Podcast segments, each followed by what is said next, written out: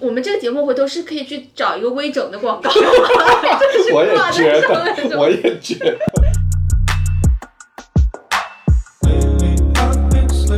之前支付宝人脸验证被投诉，因为它不美颜，它打开就是个原原相机。北京的那个健康宝是最吓人的。对突然我都这谁呀、对，某一些关系和某一些场所里面，真实变得不重要，是吗？我觉得是不是人某种程度上他对真实的接受度其实也就那么多。在我青春期的时候，在我初中的时候，我其实自我感觉还可以啊。有一次，有一个同学居然很认真的跟我说：“哎呀，你就是长得不好看啊，就是其他都还行。”哦，对我是巨大的打击。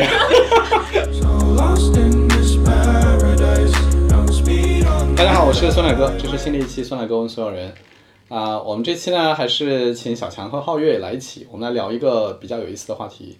这个题目是我想的，唉我也不知道为什么会想到这个题，我就是有一天突然之间灵感迸发，我就觉得这个题挺重要的。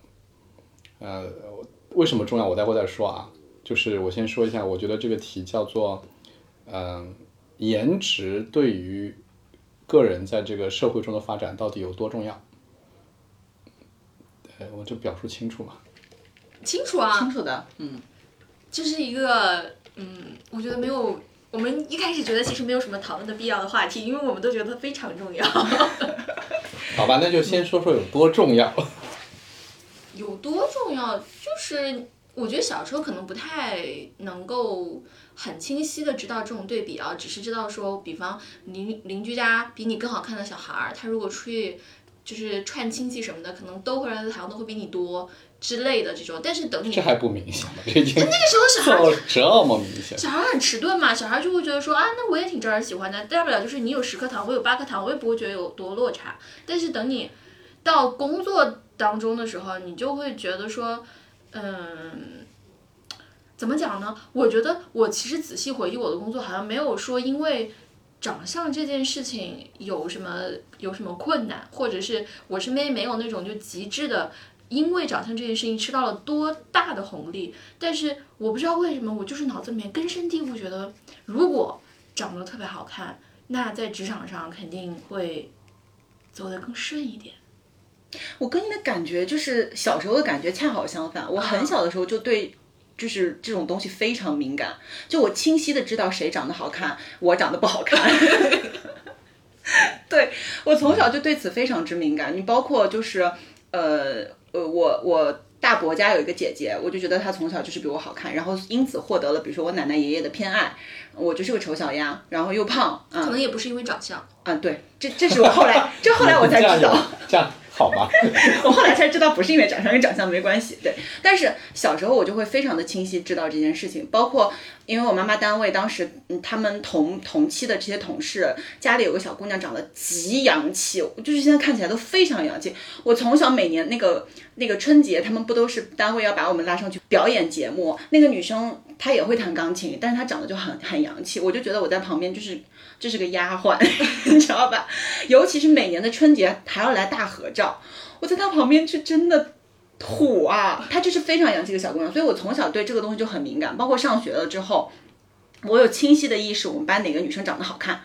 我我是那个不好看的，就是我我一路我都很清晰。哎，那就是在，嗯、比方说。你跟这个长得很好看的人一块儿相处的时候，或者是你知道他有因为长相获得一些什么吗？获得一些可能就是很多男生喜欢他呀，但我只能跟男生称兄道弟，以及帮这些男生追他们。哎，你们两个人是一个很两个很不一样的样本，哎一个人觉得很麻木，觉得长相没有那么突出的作用；一个呢，觉得说长相特别对，重要，特别敏感。不，我必须反驳，就是我不麻木，我我我不知道为什么，就是从我内心里面，我认可，就是长相真的是可以帮助你获得很多额外的东西，就是但你不会自我代入，就是你不努力嗯可以获得的东西，因为那长相它是是你天然的，对吧？你哪怕是有点天赋，你还要发挥一下的天赋，不用长相就是你的脸在那儿，OK，你就可以得到。但是我的点就是我从小到大就是在生活当中，包括我工作之后，我没有那种清晰的对比的冲击，很有可能你说的这种麻木就是。这种冲击其实在我身边，但是被我忽略了，就是我也没有觉得他得到了什么，或者是可能人家长得很好很好看，我没有发觉。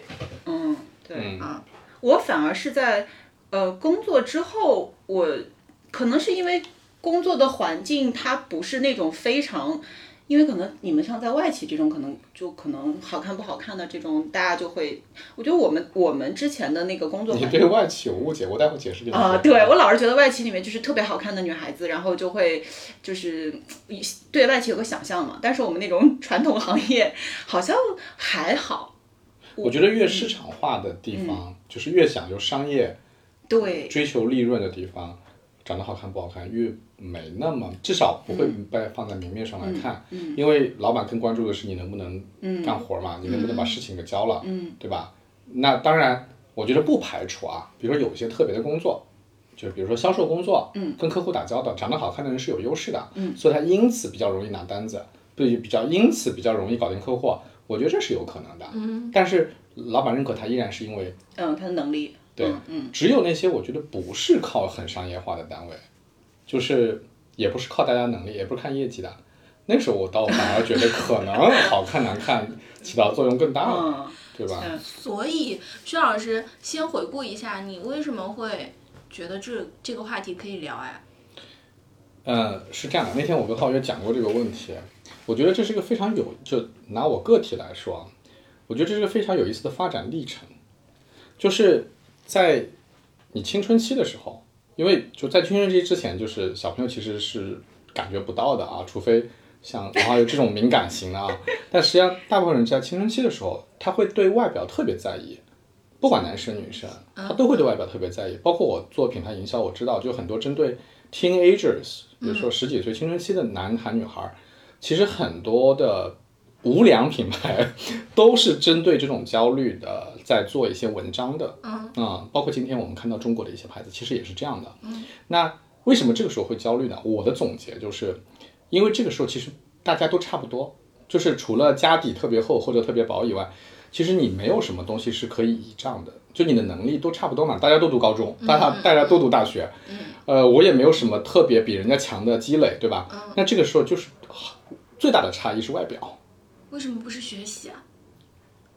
那就第一名和最后一名，这是这种。嗯，真的在在青春期社交里面，这个不是特别。啊，我们那个时候我就是觉得男生长得好看，然后跑步 跑得快就很、吸引人。对呀、很就是你看，你看那个我认识的人经常会跟我说，他们那个时候女生那个时候就关注谁篮球打得好，嗯啊，这这也是我我认为它也是就是就构成它整体气质的一部分啊。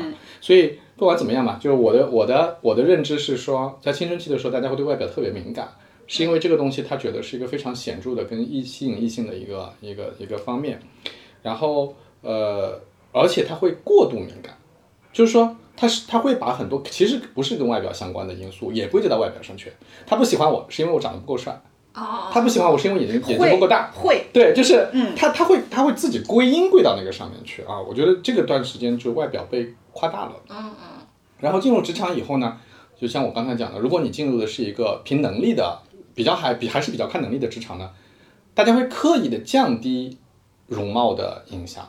比如说这个人他其实长得很好看，他的确也受益了，但他拼命想证明我自己不是靠好看来的，对吧？我觉得上进的人会这样嘛啊。然后这个人如果他就是长得不是特别好看啊，他也会觉得我凭努力我是可以证明我行的，嗯嗯所以他对那个好看不好看这件事情反而会压低。嗯再加上呢，我自己觉得客观来讲，进入职场以后。大家会打扮啦，然后这个这个怎么样？只要你不是特别丑、特别难看，其实差异真不是很大。以我一个直男的角度，我看好多人化完妆，我都觉得呃差不多。好吧，所以所以这是到第二层，嗯，但是到第三层，我觉得很有意思，就是到我这个年龄了以后，就是我觉得我妈呃很久以前跟我说过一个话，我觉得很有意思啊。她说：“哎，你有没有发现啊，现在领导都长得越来越好了？”就是她作为一个今年七十多岁的人啊，她她她她看这个领导的变迁，就是在新闻上出现领导变，她都会说：“哎，你没发现现在领导长得都越来越好了？”我后来觉得她说的是有道理的。嗯嗯嗯，就是以前可能大家都不是很在乎那些领导长什么样啊，这就大家都是各种各种样，但是你会发现现在越来越 pre, 用英文来讲 presentable，嗯，啊，就是他也更更能更能讲话，然后表现的也仪态啊什么都会更好一些，包括企业领导也是这样的，你会发现那些。啊，总经理啊，董事长啊，一般都气宇轩昂。当然，第一代创业者未必啊，但是后面那家大的企业一般都是特别气宇轩昂。所以你会看见他们的气质上、外貌上都会有很大的提升。所以到了这个时候，我就会又回过来觉得，嗯，外貌其实还是挺重要的。就是比我刚开始工作的时候，刻意去抹平这个外貌的差异，我会觉得，的确啊，你再往后看，就是他的长相或者说整体气质吧，这么说吧。的确对他的事业还是有很大影响的。就你有没有觉得，从其实从你刚刚的表述里面，我觉得他的那个影响最可怕的，其实就是在于，嗯。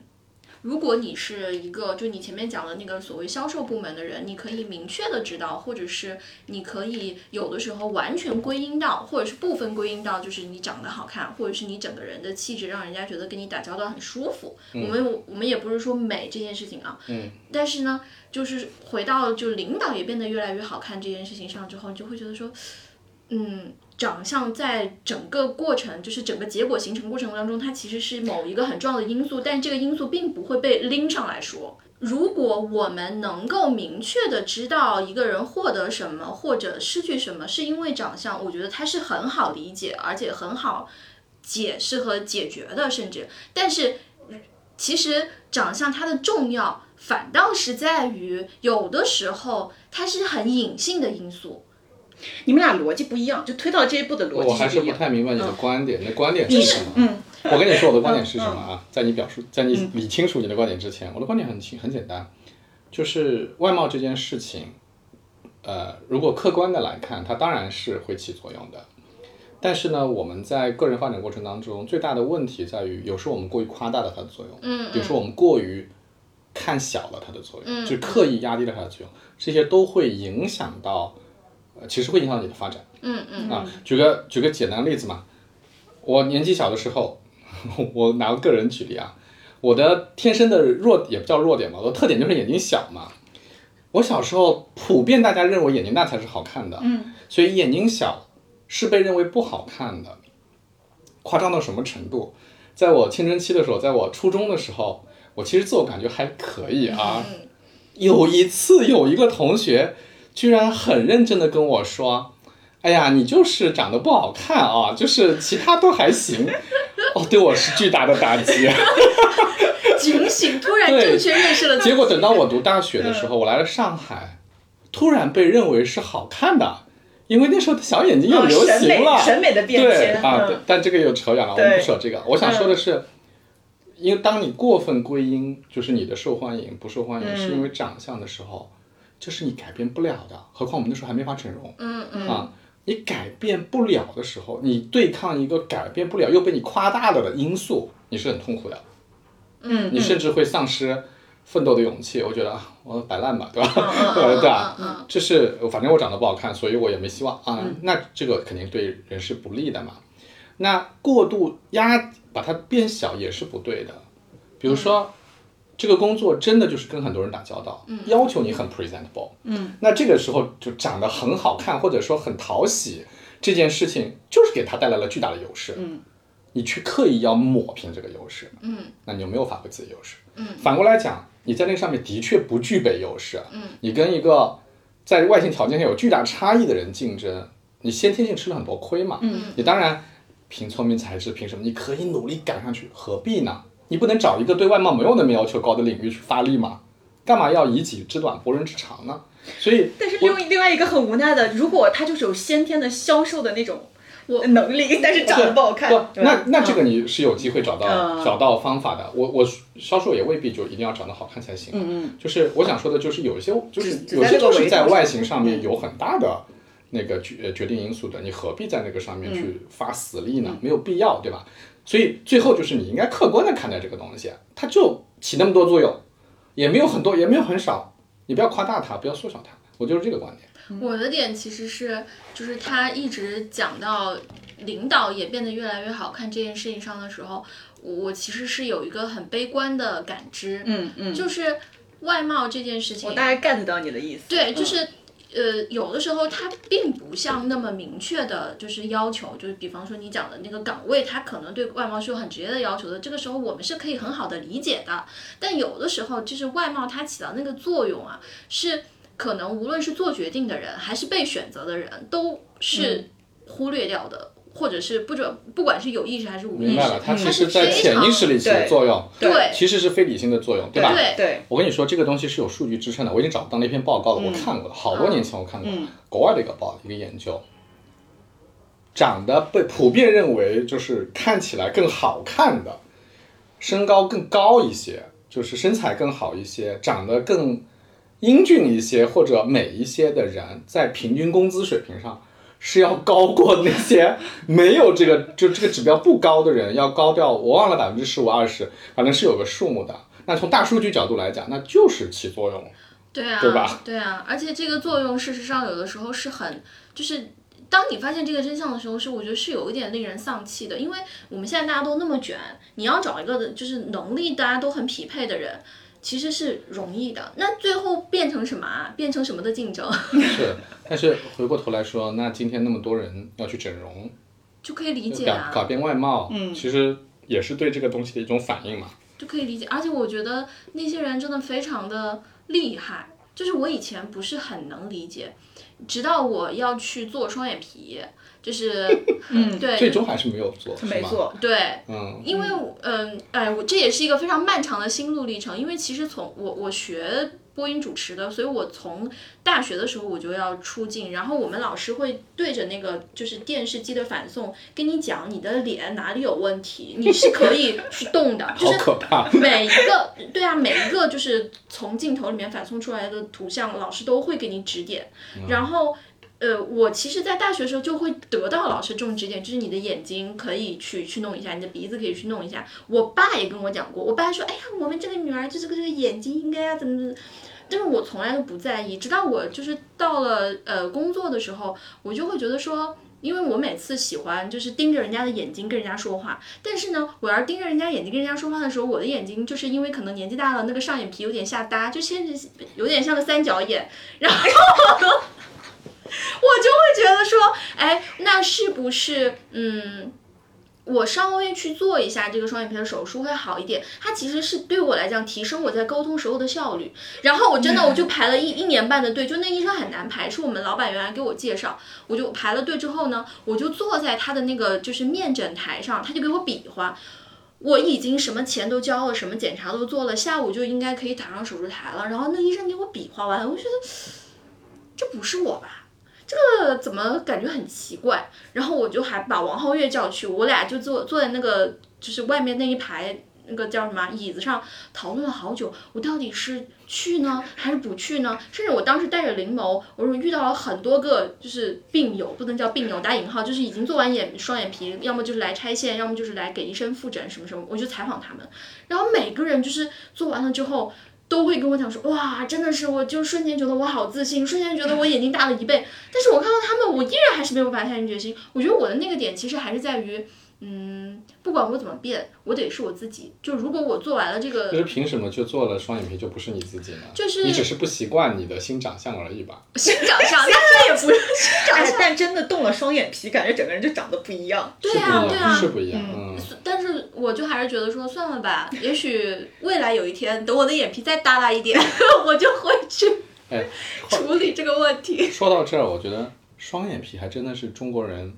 最最普及、最最早的一个微整的小手术啊！我觉得这是很多人的执念。我跟你说，我很小的时候，我妈就想着要拉我去拉个双眼皮。这你真的真的就是我很小的时候。因为是这样的，虽然大家看我现在长成这个样子，我小时候还是长得很好看的。我我我看了你那个飞书的头像，就觉得你很好看啊。呃，那那那已经是我丑了，快三十了。那已经是颜值的下坡路了。对对对对，就我小时候是很好长得，就大家都觉得我长得挺好看的。然后我妈就一直觉得，哎呀，就我们家孩子底子还可以。可惜就是个单眼皮儿，然后能不能拉个双眼皮儿你就大了，对吧？然后他们那那那时候我就是经常去参加什么演讲比赛拿奖嘛。我爸我妈那时候觉得，可能我最好的职业就是将来去做个中央电视台主持人，就那那种感觉，新闻新闻主持人那种。所以呢，他们就我妈一直一直跟我说这个事儿，她自己或者说她自言自语说了很久，但最终没有。原因是因为她那时候看了好几个拉双眼皮拉失败了的，就那个时候那时候拉双眼皮可能就是成功，就是还是很容易出现瑕疵的，所以他就拉的以后不好看，他觉得。所以他就终于打消了这个念。当然，我后来又长残了嘛，所以我妈就说算了算了，无所谓了。就是对你 你会发现很多博主，就是那种美妆或时尚博主，他们去征集素人案例的时候，很多素人就会说，就是做双眼皮这件事情是他做的最正确的一个决定。哦。就是他会觉得说可能错过了，算了。啊，你还可以，你还可以。哦，算了算了，等我眼皮再耷拉一点，我也以我也以这个为借口。前我其实少不更事的时候，我觉得那种过分的追求美貌，就比方说她一定要让自己变成一个就是类似于范冰冰那种脸，我其实非常不能理解。我也觉得，呃，我我那个时候评价他们，可能我会相对比较客观，但是其实我的内心是可能有点瞧不上的。就是我我会觉得说，你难道除了你的脸就没有任何其他的价值可以挖掘吗？多读书啊，姐妹们！那我那时候是这么想的，但是但是现在呢？现在我也依然多读书的同时，还是可以变得好 看一点。对对，有影响，对吧？对，但是我的点就是什么？哎，我们这个节目回头是可以去找一个微整的广告。我也觉得，我也觉得，怎么就变成嗯这个方向了啊？继续。因为我我就是我第一次去咨询双眼皮的时候，我记得我坐在那个面诊室。外面那时候好像不是一个医院，是一个比较专业的美容机构。我坐在外面，然后嗯，从手术室里面推出来一个人，满脸就是苍白，然后整个人就感觉半条命都没有了。我就问陪我一起去那个护士，然后那个护士就说。他是做了就是下颌骨的手术，就是很多人他为了脸型嘛，对，嗯，对，就是我们中国人的审美还是觉得鹅蛋脸是好看的，所以你下颌骨这里如果是尖的，比方说国字脸什么的，他们就会觉得说，那我要把这下颌骨磨一下，然后我才知道，就是你磨这个骨头的话，你就是需要就是全麻，然后你可能要在呃病床上躺一个月，你躺一个月都不能够完全恢复，嗯。代价还是很大的。对，我就觉得说，就是他们真的非常有勇气，就做这件事情。你你想是日常谁会躺上手术台？而且那就是你面对很多完全未知的东西，你也不知道这个事儿你做完了之后，它真的是会有非常好的结果吗？那他们毅然决然的上去了。那我就在想说，是不是真的就是他判断，呃，对他的他未来会得到很多，还是说他过去曾经因为长相，他嗯。就失去了很多。对，所以所以这个就回到我前面讲的那个嘛，就首先，我觉得从大的数据来看，越来越多的人整容，越来越多的人想要改变自己的容貌，说明的确容貌本身好看带来很多好处，嗯，这就是一个经济行为，对吧？嗯嗯，大家就是权衡一下利弊得失。但是放到个体身上，每个个体身上来说，就像你刚才举的，要付出很大的代价、很大的痛苦、很多金钱。那放到个体身上来讲，我们就会问这个问题嘛，就是你是不是夸大了容貌的作用？就是会不会因为你的偏见，对吧？就是不管你是放小了还是夸大了，反正就是因为你的偏见，你是不是把这个东西的作用给想的太高了？而且比如那回过头去，你会可能会后悔，对吧？可能会觉得其实并不值得，会失望，对吧？而且比如说，你看现在很多女生不是看小红书嘛？小红书上真的人均美女，我觉得这种东西就是它会带着一个审美往往这边走。但是我我我其实之前也有个也不算是执念吧，因为我真的没有勇气躺到手术台上。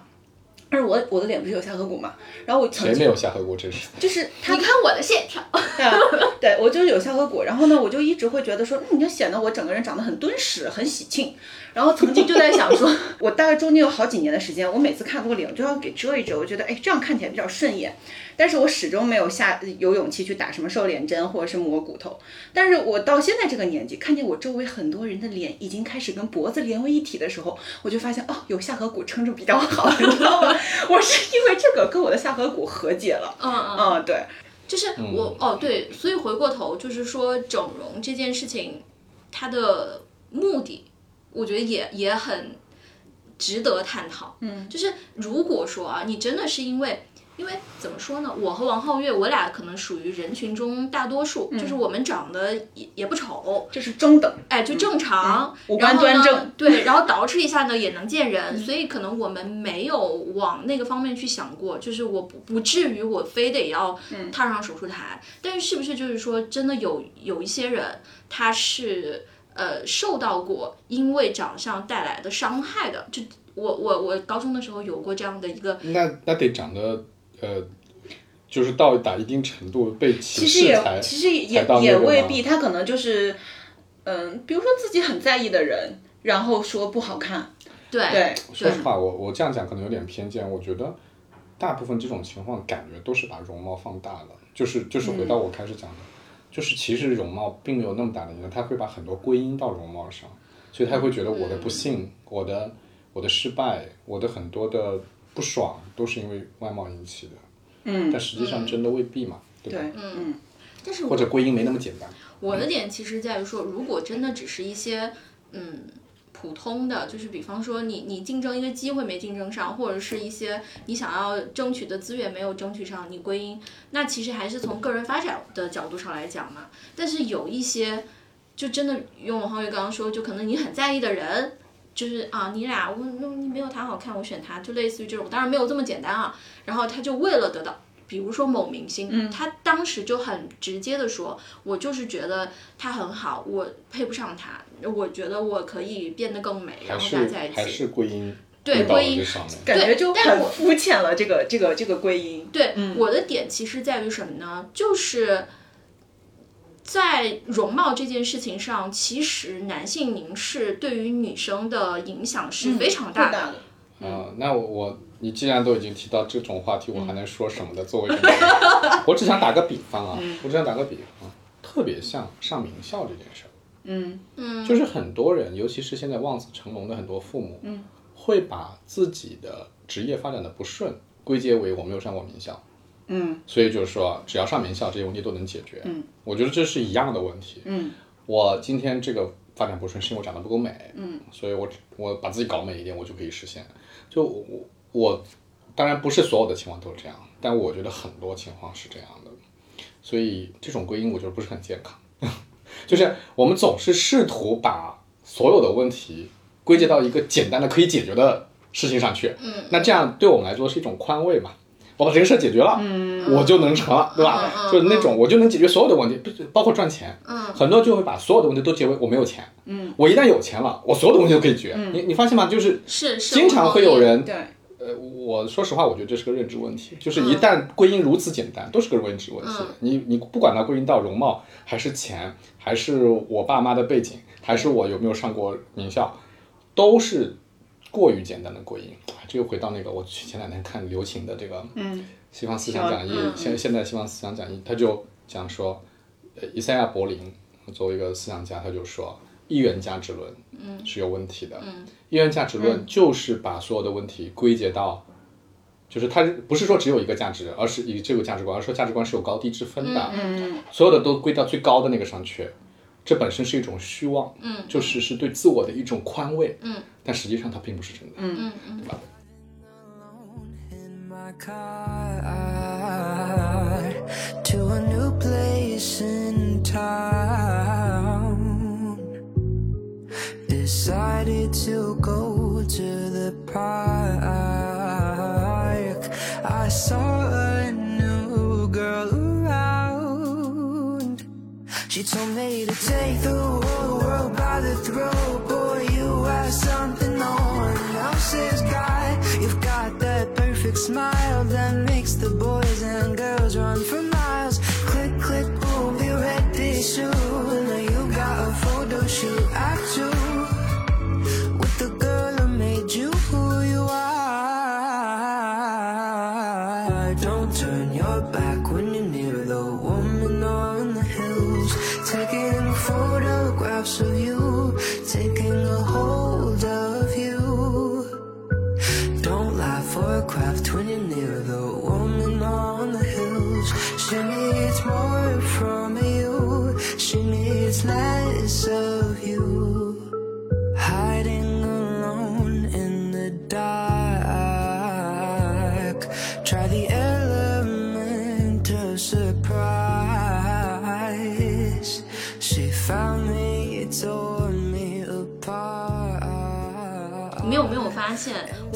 这么多，其实我们呃常常表达的主体，可能薛老师没有啊，但至少我和王皓月，我们表达的主体都是女生。就是我，我特别想讲的是，嗯。对于容貌这件事情，容貌焦虑这件事情，或者是容貌获得利好这件事情，嗯。至少在过去很长一段时间里面，女生。我觉得今天也有，嗯很简单一个道理嘛，就是，呃，只有东亚社会女生才化妆，其实就这是个男就是权社会了，就是只有东日本、韩国、中国，你会发现现在比如说上海的这个。呃，街上女生上上街基本上都要化妆了，对吧？不管淡妆、浓妆，反正都要化的嘛。我还记得，我就曾经有个台湾朋友，呃，他他们是一对儿哈、他说他老婆就也在上海上班，每天要花好长好长时间化妆。他他他他作为他作为一个台湾人，他感觉好像已经很难接受说啊，你看上班居然不化妆吗？就是他是个男的啊，就但是他他没有去深究这个背后的原因，但从他的习惯上他已经非常习惯了。但是你看我所有的朋友、同学，在国外的，比如说在英国的，在丹麦的，在尤其是北欧国家啊，对，他们拍出来的照片，就是他发朋友圈的照片，你会觉得啊，这在国内是不可能出现的。嗯，不美颜，连相机，不化妆，嗯，脸上的呃雀斑，脸上的皱皱纹纹都是非常白发，都是非常非常明显，它就是很自然的状态。嗯，我给你讲一个特别搞笑的笑话吧，就是呃，我们有一次高中同学聚会。高中同学好多年没有聚了，我记得是十五年还是什么，就大家聚一次。然后聚之前呢，就说每个人发一张自己现在的照片，因为我们想把当时的毕业照跟自己的现在的照片放在一起做个合集，每个人都发一张自己的照片。我有一个在丹麦的同学，他给我发了一张，真的是原相机素颜照，啊，就是头上的白头发都根根都看得清楚的那种发过来。然后后来我们把相册做出来了嘛，他看到那个相册的时候，他说啊，他说。为什么大家的照片都是这样的？因为所有的家里同学全部都是化了美美的妆，然后美颜，然后不管那美颜的到什么程度，反正就是就是我们朋友圈平常看到那个照片嘛。说实话，现在在朋友圈根本看不到不美颜、不化妆的照片，女生的。啊，所以就是。嗯。就是我我我同意你说的，就是当你对比说他在不同的社会里面、文化里面的情况的时候，你会发现，真的只有在东亚社会，这个特别特别明显，不管他是整容还是化妆还是什么，对。特别特别，因为好像就是这个真的女性的男男性凝视的一个社会，对对对，嗯真的还是有很大很大影响的。包括我，我跟徐强有一天还在聊说，现在其实我觉得我们都挺独立女性的了，但是真到说我们的意识上还没有受到那些社会潜移默化的影响吗？不可能的，就是很多事情还是会受对到影响。对，就是，但是你去究其原因，嗯呃，其实说白了，就是我我我个人觉得，到最后都是一个理性判断嘛。嗯，就是我这样做有没有好处，我这样做有没有坏处，对吧？就是好处和坏处到底有多高，我为此付出什么代价？嗯，但是很多时候就是一个 trade off。嗯，就是他应对环境的时候，他就是这么个 trade off。那之所以大家想要去改变这个环境，不就是因为觉得我这样的 trade off 不值得嘛，或者说是不公平的嘛？就是凭什么我要付出这个才能得到那个？我本来就应该得到那个，对吧？就是我觉得变成这样的一个一个一个逻辑，但是在你改变它之前，绝大部分人还是会去遵守它的，嗯，都是因这样的。为对，就是因为你遵守它，你可以得到红利嘛。嗯但确实就是我觉得，从我们姐妹们的角度来讲，我真的觉得就是大家至少要有这种意识。就是你如果没有这种意识的话，你就会被裹挟到不知道哪里去。然后等你突然一天醒过来，你就会发现说，哦，就是是不是什么话题都能谈到女性主义上去？不是女性，我们我觉得这个都不是女性主义，啊，这个其实是什么？这个我觉得它其实人整个社会的意内核识对内核肯定是，女性主义，嗯就是你只有把自己当做客体，你才会想说，哎，那个主体喜欢什么，对吧？我觉得这个肯定是，但是我觉得我们就拿就是日常生活的实践来但说，但我但我想问一下，就是说，嗯，男性就没有这个问题嘛？男性其实也有这个问题。男性也有，所以你会看到现在哪怕是。你们这个年龄层次的人，嗯他们也会想说，哎，我是不是可以一下我是不是可以变变得更好我听说看？，嗯，我听说男性美容的这个市场真的挺大的了。对啊，就是去打针的，去啊打针是的，去什么去眼袋的，然后什么这种中年男人很多的。对啊，嗯哎，那他你们，所以你们的诉求是什么呢？哦，变得更有魅力。我没有干过这个事儿啊啊，啊啊！你可以但是也不排除将来也可能干这个事儿。我觉得非常简单吧，一样的呀。嗯我举个很简单的例子吧，我出去做个演讲，嗯，我长得帅和长得不帅，我说实话是有很大影响的。是是是，哎，你你你你想象一下，一个一个老师他其貌不扬，他走上去，他是不是要付出更多的努力才能让你认同他？对。而他长得就哇，这一看就是让人心情愉悦，好，不用开口，就站那儿。对对，就就 OK 了，就满分，对不对？所以你你当然也是不公平的，也是不公平的，嗯是对吧？所以一样的，其实大家就是当你只不过我觉得男性的意识是慢慢起来的，那也得被女性培养，对不对？是啊是啊就是你会发现，但是现在仍然这个差很大。对差异肯定很大，但是就是他们，因为因为其你想实就是之前那个意识那么多，几千年的意识，现在就几十年。对，嗯就因为你、你会提出要求，提出了要求之后，它的响应总还是要有一个延迟的，就是对对对，会滞后一点，对。他就会他会没有意识到，所以包括就是你看现在对于男性的审美，女性开始有话语权的时候，但其实我觉得并不是真正有话语权。嗯，就虽然我们会看到很多小鲜肉长得就是偏偏女相，对偏女相，或者清秀的对，或者或者是呃什么，你你会叫他啊小奶狗，或者是小狼狗，或者什么，你感觉好像都是从女性的角度去出发，突然把女性放到了一个比较主体的这个。但是现在男生还是赶不上这种这种审美的潮流，他们仍然觉得就是我要就是那种在现实生活当中，嗯。其实你是没有。你是没有决策权和没有话语权的，嗯你只是在看起来的网络舆论当中，你有了一点点是是所谓对他经济啊，是好，我们讲多了，感觉这个这个会偏，那我们就回来吧，回到就是说，我们已经从那个，我们我们已之前已经骗到整容广告了，现现在已经走向女性主义了。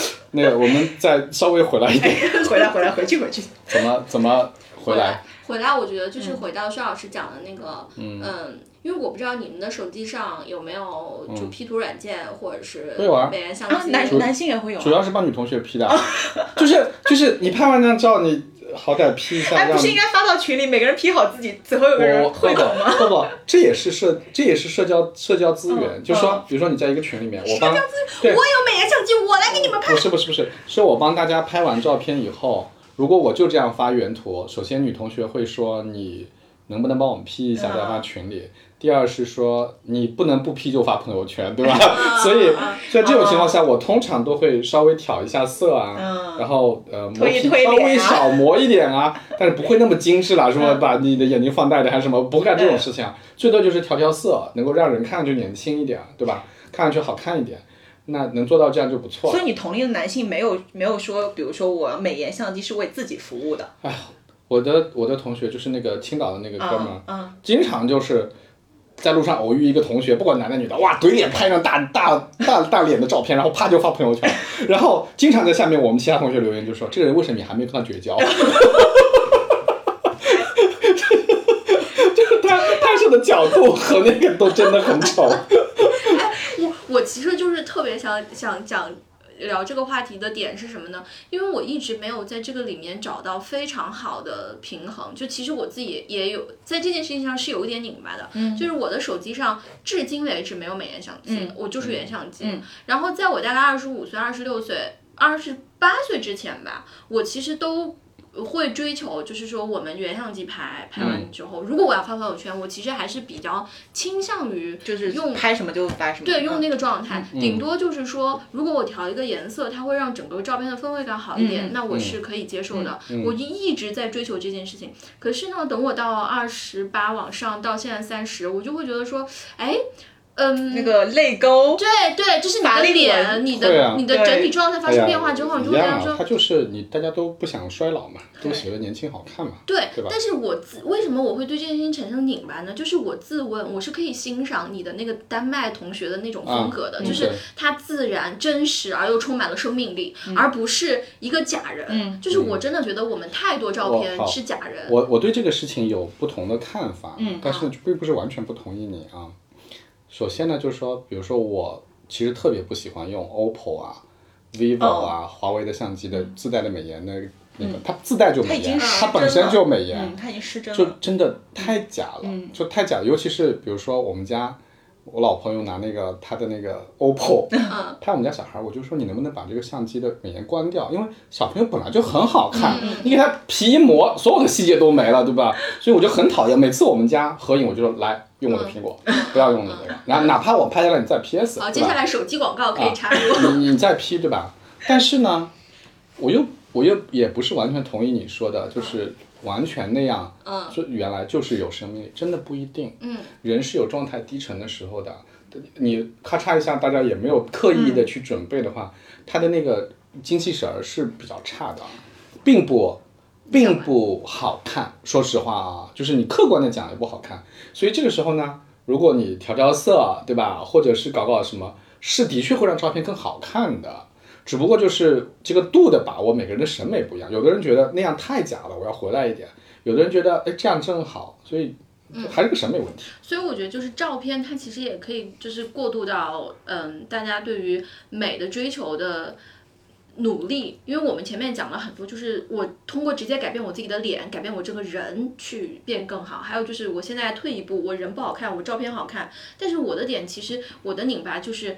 真实这件事情它到底有多重要？因为回到就是我刚刚说，为什么我没有去就是在双眼皮那个是那那条路上我退却了，就是因为我觉得我好像失去了一些东西。就是我不知道我，也许啊，我我打个比方，可能我做了双眼皮，我真的是会变得更好。我用美颜相机拍完，我这张照片出去，我就可可以收获一百个点赞。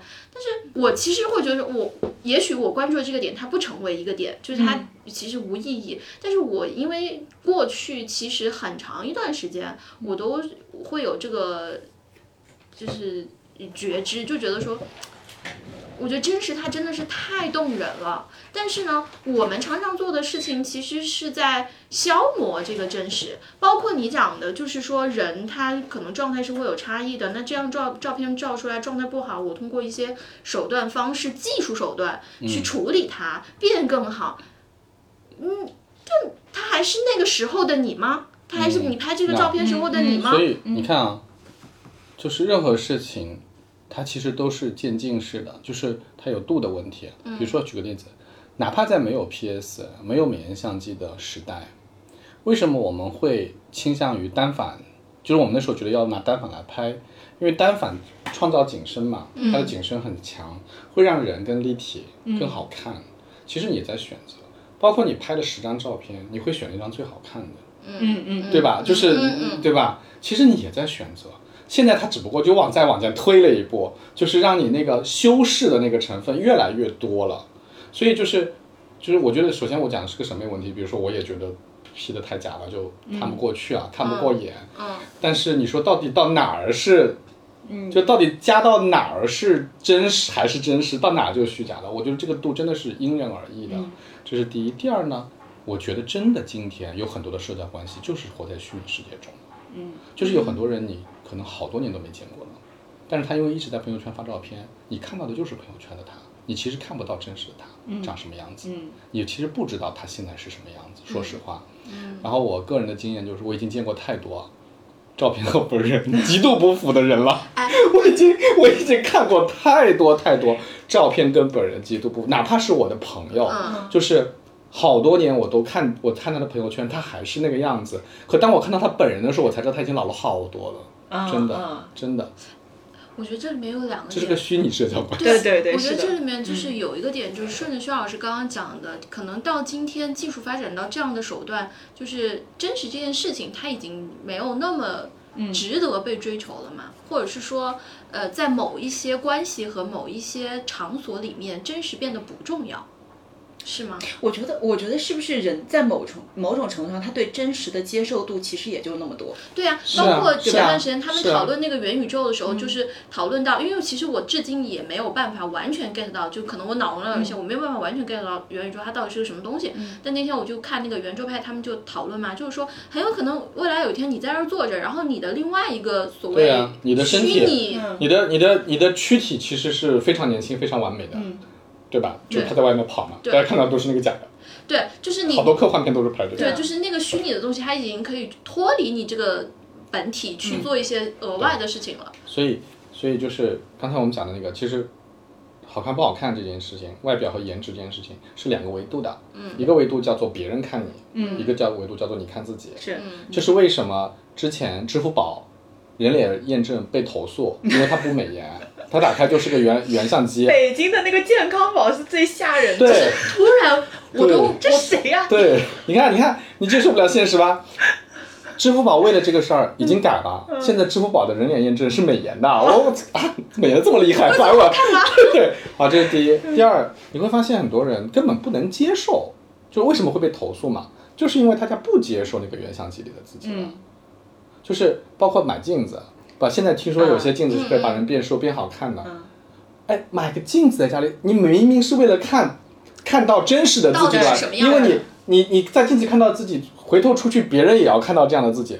但是没关系，我宁愿在镜子里看到那个是假的自己，好看一点，我不 care 外面的人看我的，我我我更更加开心。所以我觉得蛮神奇的，对啊，你就是大家包括我们其实买衣服也是，买衣服其实也是为了修饰自己。你像比如说像我这种肩特别窄的人，我就我就不会穿那种很束身的衣服，但是大家越来越强调活在虚拟当中的话，嗯，是不是就你会不自觉的陷入某种懈怠？就是如果比我们还是回到，比方说，如果是照片或者是影像的呈现，我就是要知道我是什么样的，所以我可以更好的去完善我自己嘛。比方说，我突然发现。我长胖了，或者是我变老了，但其实我是可以通过，比方健身或者运动，可以去解决这件事情。我一直想问，这我一直在构想一个虚拟的场景是什么？就是我看到有些人把照片实在 P 的太过分了，就是完全不是他啊、也不管美不美丑吧，反正就是完全不是他。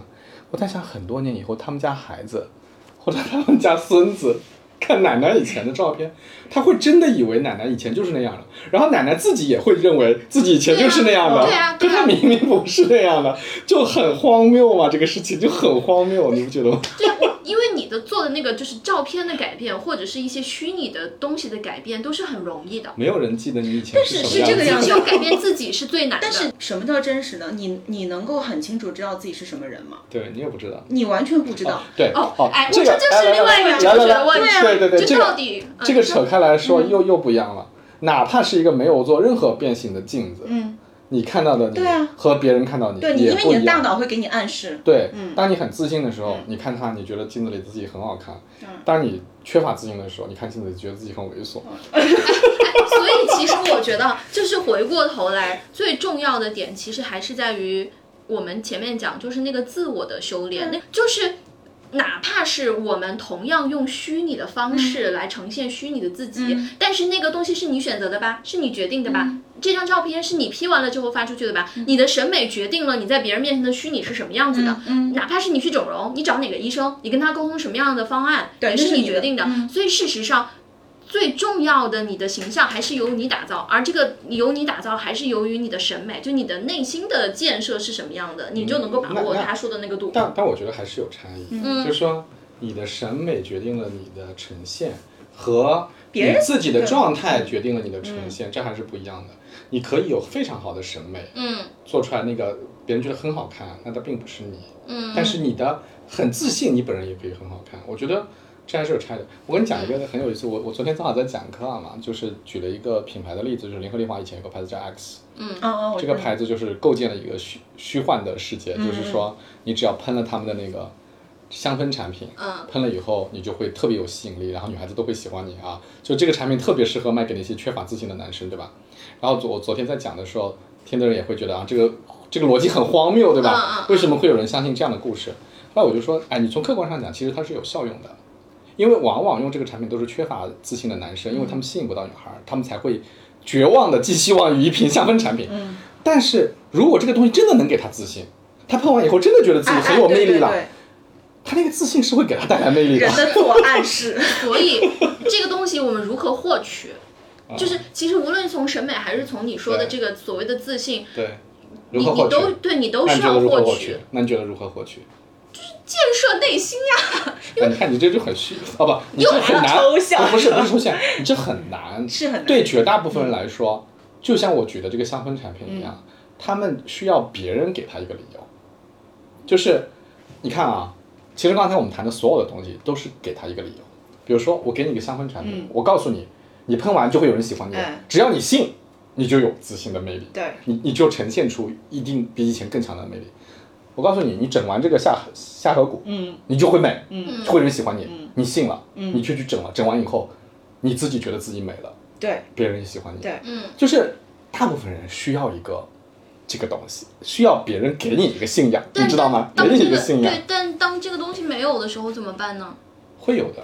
就是你你没发现全世界的人，所有的人都努力在寻求自己说能够说服自己的东西嘛？嗯。不管他是一本书、一个上上的一个课程、一个学历服，一样，对呀、是不是说？你看，你看，所有的人的追求不都是这样？要么你追求钱，要么追求一个高的地位、title，要么你追求一件漂亮的衣服，要么你追求一个整容手术，要么你你追求个香氛产品，看你的购买力，看你的能力的购买力，你最终都会找到一个东西，让他来填充你，让他让他来给你自信，这是很可听起来是很可悲的，但是绝大部分人都是这么做的。对，就是他 说到衣服，是不是戳中你？就是他，他最终会找到依靠嘛。对但是用王皓月刚刚说，就是衣服的这个点来、来类比的话，它的差异其实是在于说，那我们。我不买这件衣服可不可以？可以的，就是你的选择度是高的，你还是自由的，你没有被完全绑架。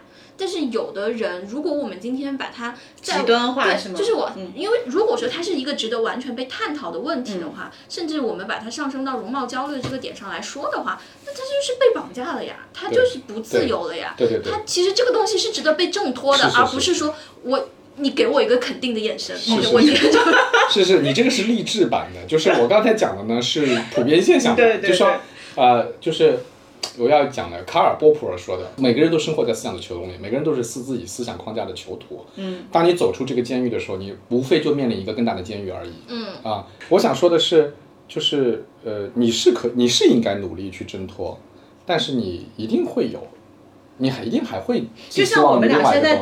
也接受不了，比如说，我也我也接受不了，比如说我的照片里就我的泪沟啊，我的法令纹啊，就是成那个样子但。但它依然是你一个可可，我挣脱不了。不是我的意思，就是说可选择的状态嗯，你可以不挣脱，你不发这张照片可以吧？啊，可以，那可以。对对吧？你不 挣脱我，就是想发。不是我我想说的就是，嗯呃呃，我我首先我很赞同的，你应该不要继续被这个东西、嗯虚幻的东西来支撑你，对吧？嗯你应该有更强大的内心。嗯但是呢，你要承认一个现实，就是你总是还要依靠一些，作为一个人类，你总肯定的。是要依靠一些东西。对每个人肯定都要依靠一些东西，所以我我的疑问就是在于说，我真的是真诚的疑问，就是说他是有可能被改变的嘛？就是如果我已然陷入了那个困境里面的话我觉得，有可能啊，有可能啊那啊。我的路径是可是什么呢？我我如何抓住一个线索，我走向那个路径呢？看命。嗯没有，我觉得要么就是你撞到南墙。嗯比如说，你坚信容貌改变可以给给带来命运的改变，嗯你花了好多钱，吃了很多痛苦，最后没有，嗯，那你就知道它是错的。可是那个那个时候代价已经很是很大，嗯是很大，但是你没发现大部分人都是要经历大代价才能够认清现实吗？啊，这是不撞南墙不回头，你也可以通过自我修炼嘛，对吧？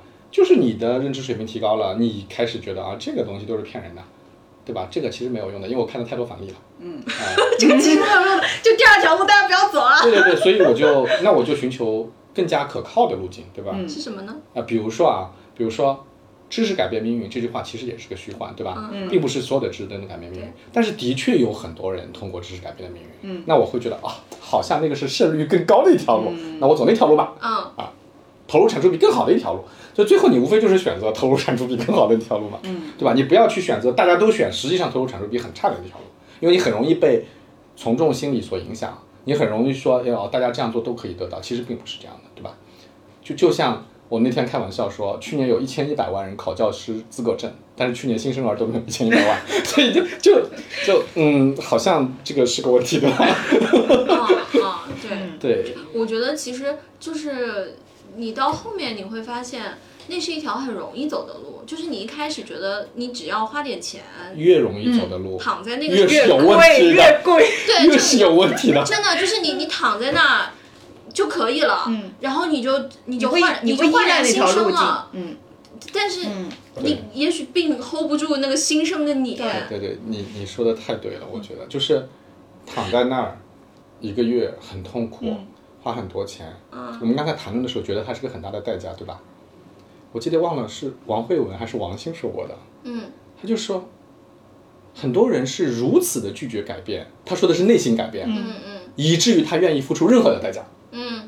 嗯，就是说，其实对所有的人来说，改变自我的内心才是最难的，成本最高的。对啊，啊是。对啊，所以就是你看起来好像他为了这个付出很大代价，你反过来也可以讲，嗯，他他为了不改变自己的内心，哦对。愿意付出那么高的代价。为，因为本质上那是一个捷径，嗯，他本质上依然是懒的。对他他依然预期的。是说。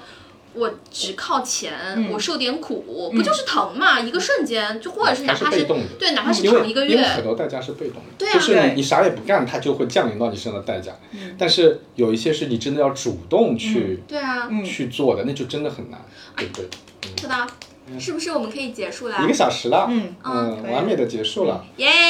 所以我们今天到底聊了什么？我们开始的时候想要聊颜值到底有多重要，后来我们发现这是一个假问题。因为真正的颜值就是很重要。对，真正的问题其实是你愿意，就他到底是不是你愿意为他付出多大的代价，以及他这个代价到底是不是值得，对，对以及你多大程度上可以面对自己的真实？以及人真正要取得所谓的个人的发展或者所谓的成功，他到底需要的是什么，对吧？嗯，这个对嗯还是还是蛮今天聊的还是不错的，对我我也觉得表扬一下，嗯嗯，今天聊的还是不错。呃，是这样的，就是我们这个节目呢，每当没有什么嘉宾的时候呢，我们就会三个人瞎聊天。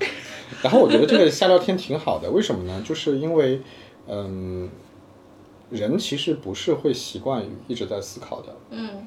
嗯，但是时不时的思考一下一些跟你的现实生活并没有紧密相关的，但是又是你感兴趣的话题，嗯。我觉得是一个非常好的，嗯，呃，我不不愿意把它称为锻炼吧，因为我们没有明确的目标哈，但我个人认为它是应该你经常进行的一个活动，嗯嗯啊、这样才能避免老年痴呆，啊、才能焕发自信，呃，才能变得更美啊、好的，就这样，谢谢大家，拜拜，嗯，哦，我我我我其实可 以拜拜了，为什么我突然想到，就是我们这个里面然后又让我收尾。少了一个东西，你一会儿就直接剪就好了。就是我就是觉得少了然一个东西，后我就要把三个结尾都剪进去。就是就是我们谈到太多呃女女生自我的这个这个想法和被动的想法，但事实上好不容易有一位男性同胞，他应该就是我觉得应该是薛老师站在男生的角度谈，像什么？就是关于容貌，关于他们的自我认知吗？还是对，就是类似于这方面吧，男的容貌的自我认知啊？就是关于外貌的自我认知。你没发现，嗯直男们就是男，就是对于容貌这件事情，我至少我们这一代人啊，不是那么 care 的。就除了青春期以外啊，就基本上不是很 care，因为你会发现你所有的，你获得的所有的东西，来自容貌的非常的少。嗯嗯。啊，你要么来自于你的能力，要么来自于你的地位，要么来自于你的金钱，嗯嗯。就是所有的东西都跟容貌没关系。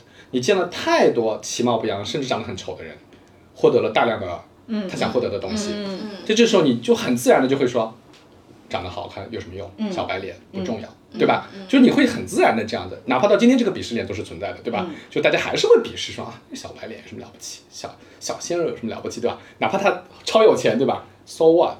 因为那个惯性依然还在嘛，就是大家，他就是，所以我觉得这个东西遵循着一个惯性。人的判断标准，它不是自我形成的，它还是被社会影响的大。这个社会对是给予什么以最大的回报？嗯我们这个时候会给男人的回报，绝对不是因为你的容貌给你最大的回报，对不对？所以，所以所以钟红一常年就是一件红 T，这是一个互联网，就是你都不能理解。不重要。对啊嗯不重要，嗯但是。为什么到呃，你先说完。就是就是呃现在嘛，你们会采用一些技术手段去维持自己的容貌、好身材？我想，我想说一个什么问题？啊，我觉得这个我这个观点特别深刻，就是就是随着互联网的发展，对啊，哪怕哪怕是中国社会，都在成为一个选民社会，什么社会？选民社会。啊啊啊！过去呢，你反而会发现成功的那些人都长得不太好看。嗯嗯比如马云经常自嘲自己的长相，嗯，比如说那个那个那个那个那个谁，就是脑白金那个叫什么名字？妈呀，不知道。脑白金的创始人史玉柱嗯啊哦哦哦啊，都长得不咋地啊，大板牙什么的都不好看，对吧？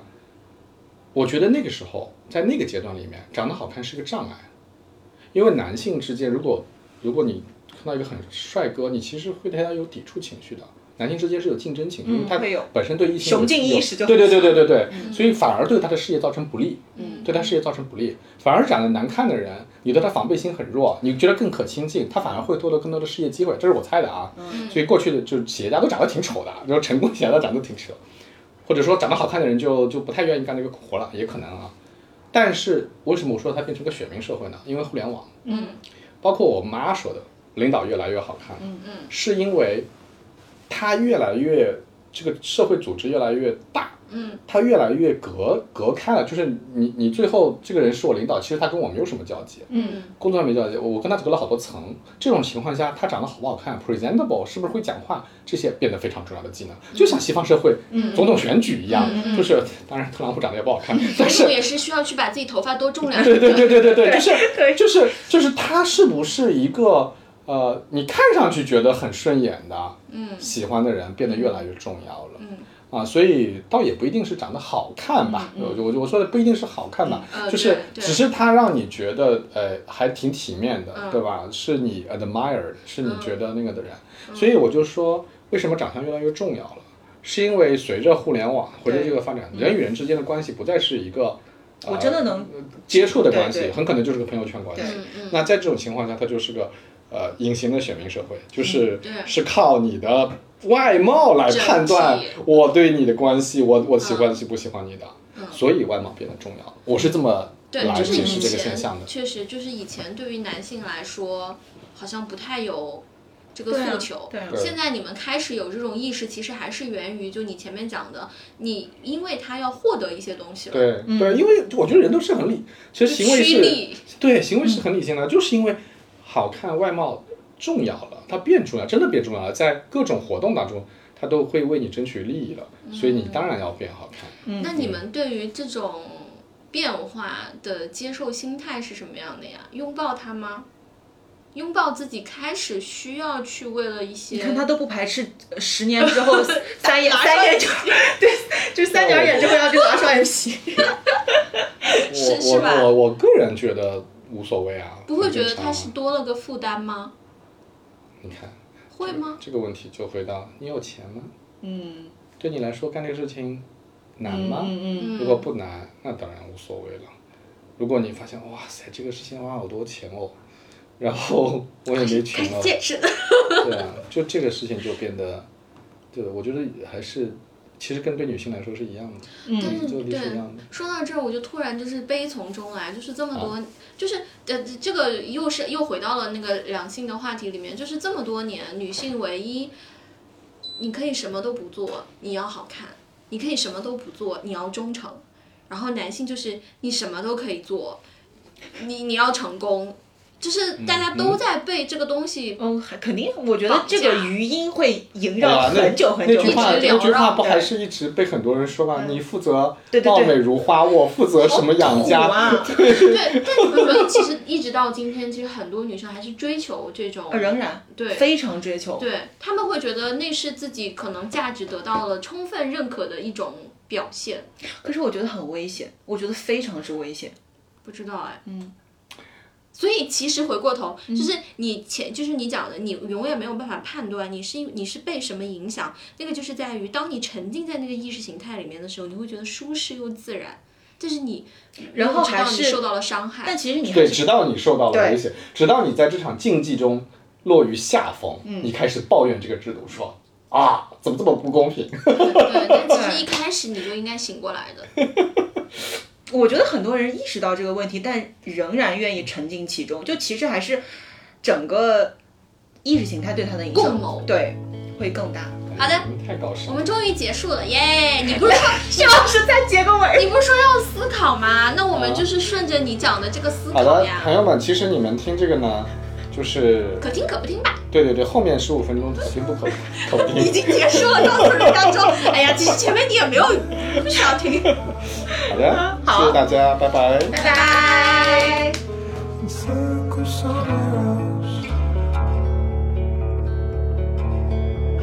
Shook the best when your love was gone.